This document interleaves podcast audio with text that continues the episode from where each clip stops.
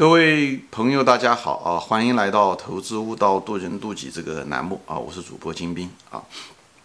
今天呢，我们就是继续谈这个盈利的魔方啊，概率、赔率、仓位和时间频率啊。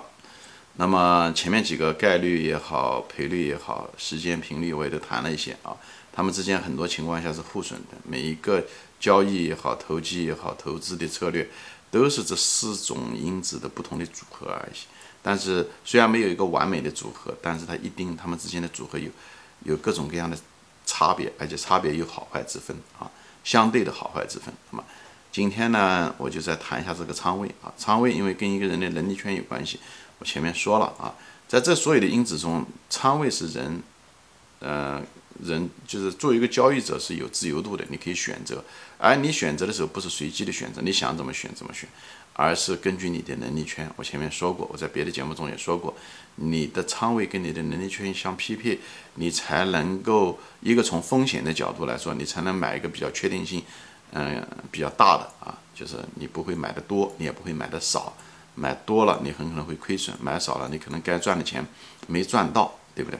而且。跟你的持有也有关系，因为一旦这个股票在下跌的时候，你能力圈如果不够，你的信心会得到动摇，这时候你的股票不论是上涨还是下跌，你都拿不住这个股票，好吧？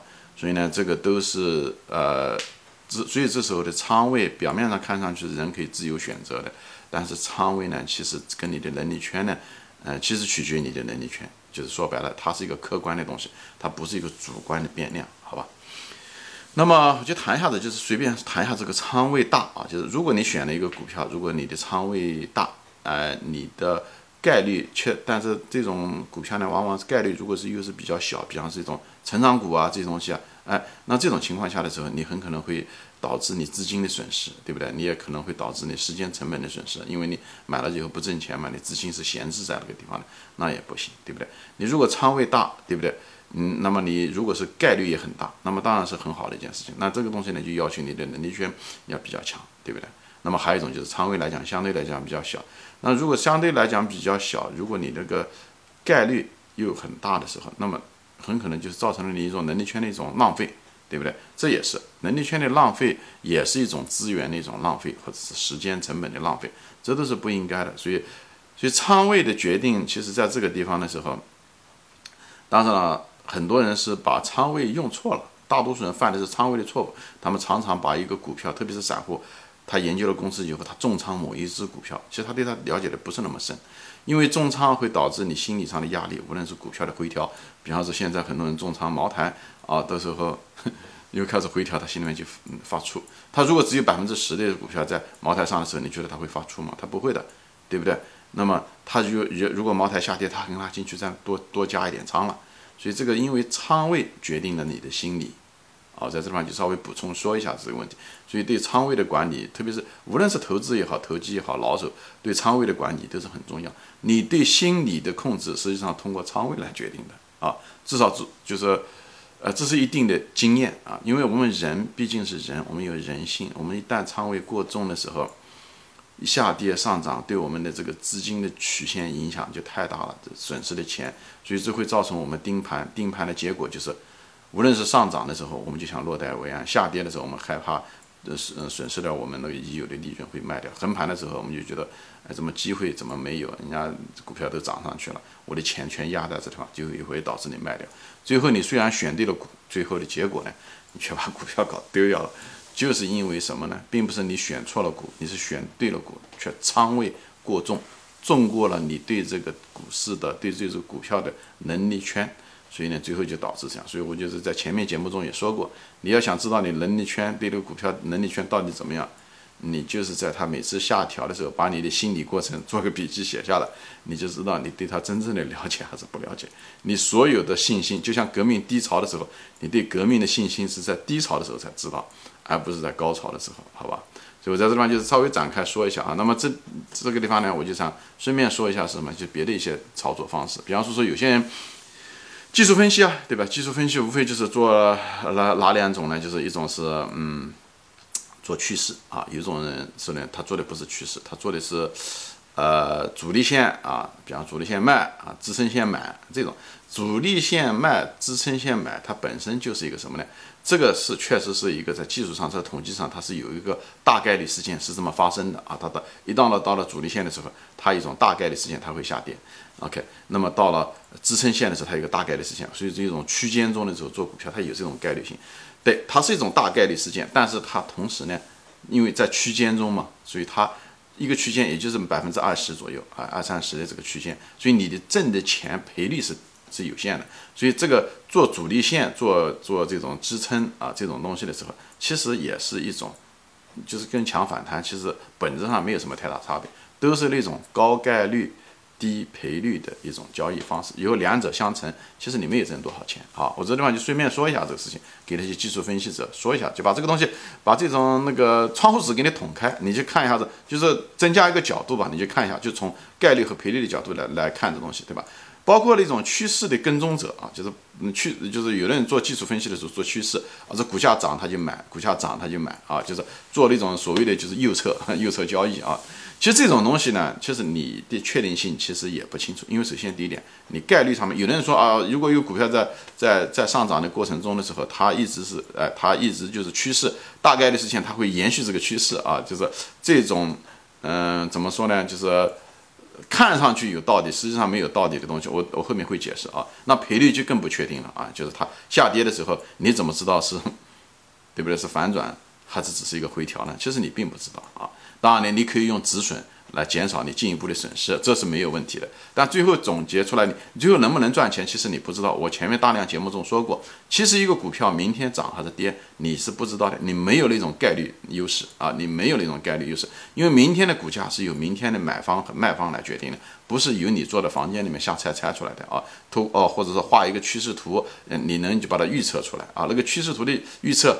啊，那按按照过去的股价来预测未来的股价，就像一个人看到自己的影子，看到别人的影子，决定别人会往哪走，是是一样的性质，背后没有任何的逻辑支撑啊。但是呢，有的人就喜欢拿这个股价来，呃，来做趋势。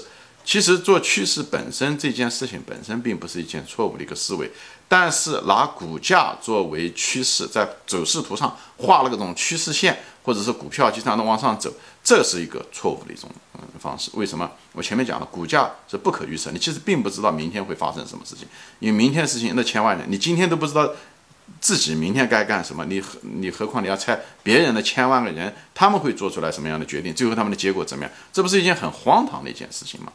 但是做趋势呢？你如果是真要是做趋势的话，你应该看的是什么呢？你应该看这个行业、这个企业的营业经营这个趋势还存在不存在？它的毛利率有没有在减少？它的营收是不是在增加？这个才是正道。这也就是价值投资的趋势的这跟投机中的那做技术分析的趋势的那个最本质的一个差别就在这个地方。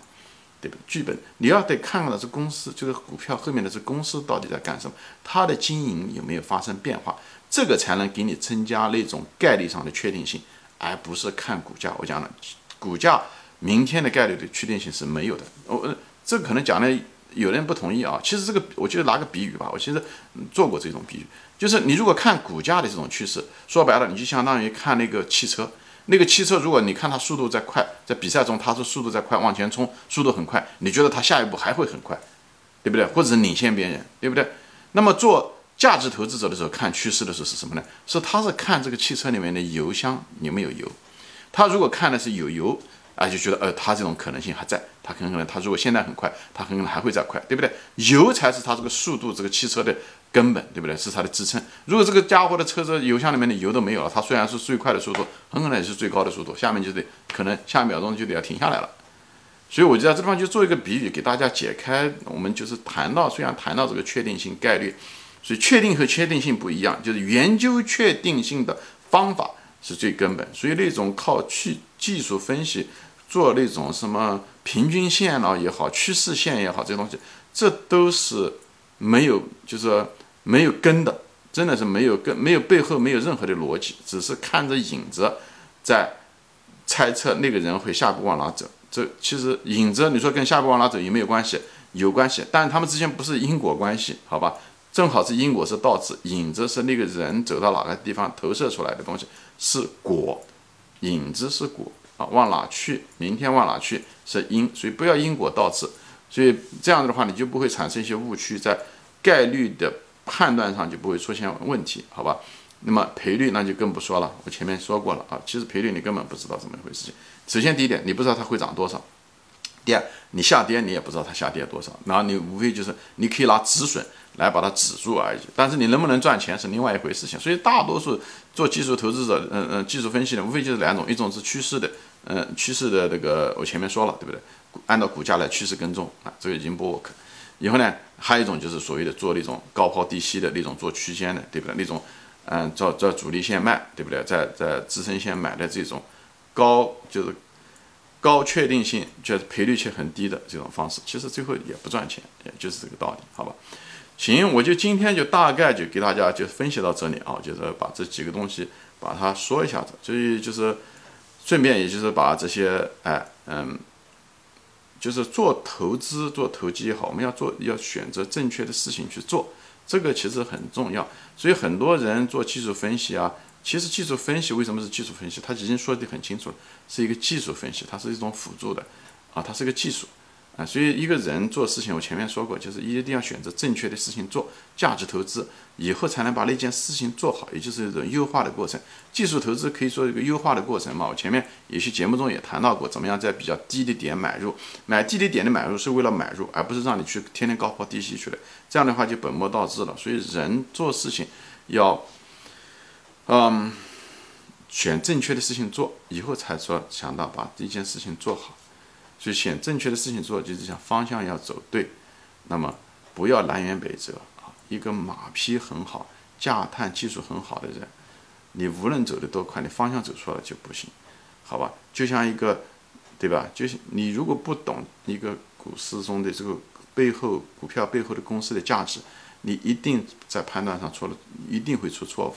不管你多么精细，就像一个南辕北辙的那个优秀的马夫一样的，当他虽然他。跑起来很快，当他到了岔路口的时候，他如果没有一个判断力，说应该是要往南走或者是往北走的时候，他的所有的技术都是废纸，很可能还更糟糕。他技术越好越勤奋，亏的钱越多，因为他方向走反了，好吧？所以我就在这地方就顺便说一下，这就是为什么我放弃了当年的技术分析这些东西，纯粹是以那个股价为单元函数来作为判断，嗯，概率也好，赔率的这种方法。转向了投价值投资，就是这个原因。因为价值投资，你知道这公司值多少钱？它这个企业经营啊，行业的发展方向空间是多大啊？对不对？它有什么护城河？这它给你的确定性，这种确定性会让你在股价下跌的时候你敢买入，股价上涨的时候你敢持有的。最终的原因最后会让你买一个比较低的一个价格，以后涨的时候你敢于持有，最后实现你的财富的自由，好吧？行，今天我就说到这里啊，谢谢大家收看，我们下次再见，欢迎转发。